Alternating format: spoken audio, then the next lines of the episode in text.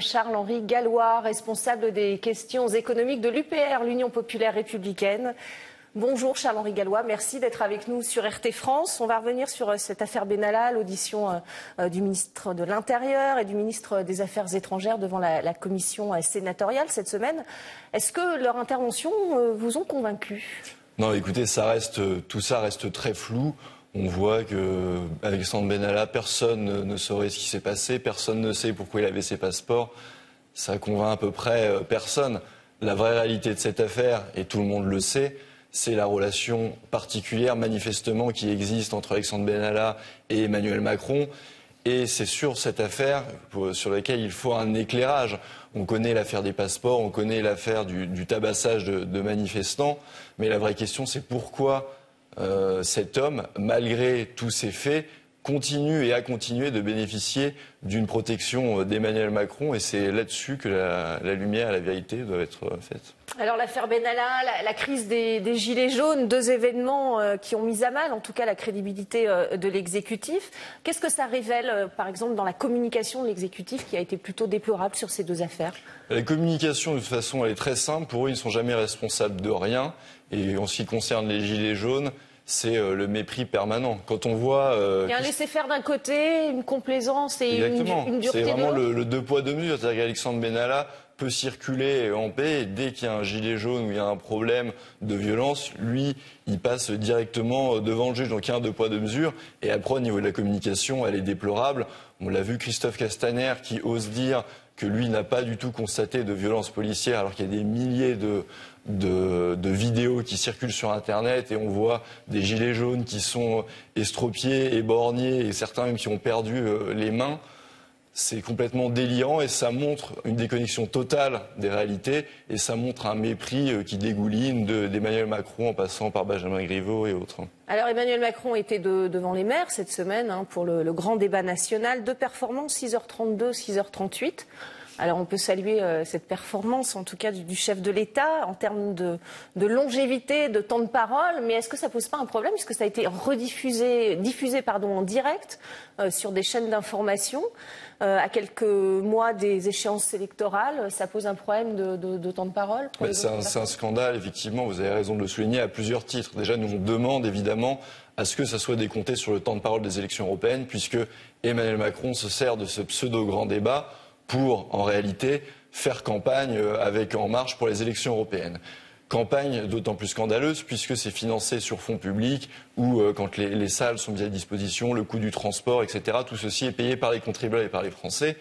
Et après, on assiste à une parodie de débat. On sait très bien que les intervenants sont triés sur le volet, les sujets semblent être prédéfinis. C'est quand même incroyable qu'il n'y ait aucun débat avec les Gilets jaunes, qu'Emmanuel Macron a balayé d'un revers de la main euh, l'affaire du RIC, qui est la revendication principale des Gilets jaunes, en disant non, en opposant le référendum d'initiative citoyenne et euh, la démocratie parlementaire.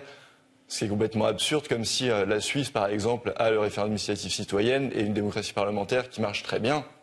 Et surtout, quand vous dites les 6 heures, c'est une performance, excusez-moi de le dire, mais quand on voit les échanges et après les louanges sur les plateaux de chaînes d'infos en continu, on est plus sur une sorte de masturbation collective que, sur un vrai débat. On en est vraiment là. C'est assez, euh, assez délirant et ça n'apporte rien à personne. Je pense qu'aucun gilet jaune n'est intéressé par ce type de débat qui est une autosatisfaction d'Emmanuel Macron euh, permanente. Est-ce qu'on peut parler d'un véritable débat? On a l'impression que c'est un échange entre le, président de la République et les maires, surtout sur les doléances des maires sur la gestion de leur commune, notamment plutôt que le pouvoir d'achat.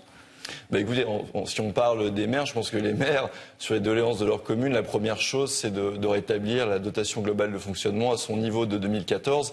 Mais ça, Emmanuel Macron ne le fera pas, puisque la baisse de la dotation globale de fonctionnement vient directement de l'Union européenne et, euh, et, des grandes orientations des politiques économiques.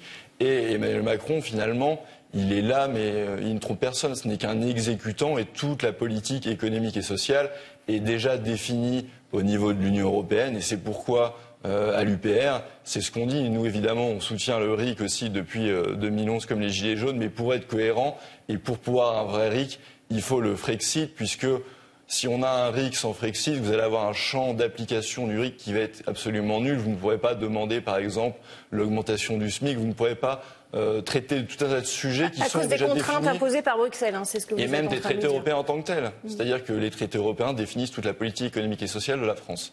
Donc si vous avez un RIC dans ces conditions, c'est- pas un vrai RIC puisqu'il y a des sujets lesquels vous n'avez pas le droit de parler.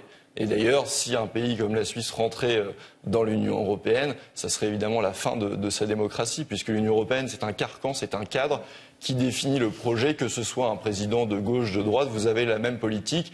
Et les Français et les Gilets jaunes commencent à s'en rendre compte, puisqu'on voit dans les manifestations, j'ai vu à Toulouse, à Clermont-Ferrand, à Paris, euh, à Bordeaux, des gilets jaunes avec des panneaux qui réclamaient à la fois le RIC et à la fois le Frexit. Évidemment, à l'UPR, on ne va pas se, se plaindre de ça. Alors, est-ce que le, le vrai débat, finalement, il n'est pas au niveau local avec les Gilets jaunes, mais ce débat-là n'est absolument pas retransmis sur euh, les chaînes d'information? Ce débat-là, il existe, vous avez raison, entre les gilets jaunes. Il y a eu la, mystique un petit peu des ronds-points, où il est vrai qu'il y avait des vrais débats entre gilets jaunes, des questions qui se posaient, puisque les gilets jaunes, finalement, ce sont des Français qui enfilent un gilet jaune. Et dans les gilets jaunes, vous allez avoir des gens de toutes les sensibilités politiques, des gens de gauche, des gens de droite. Et et il y a un vrai débat là-dessus.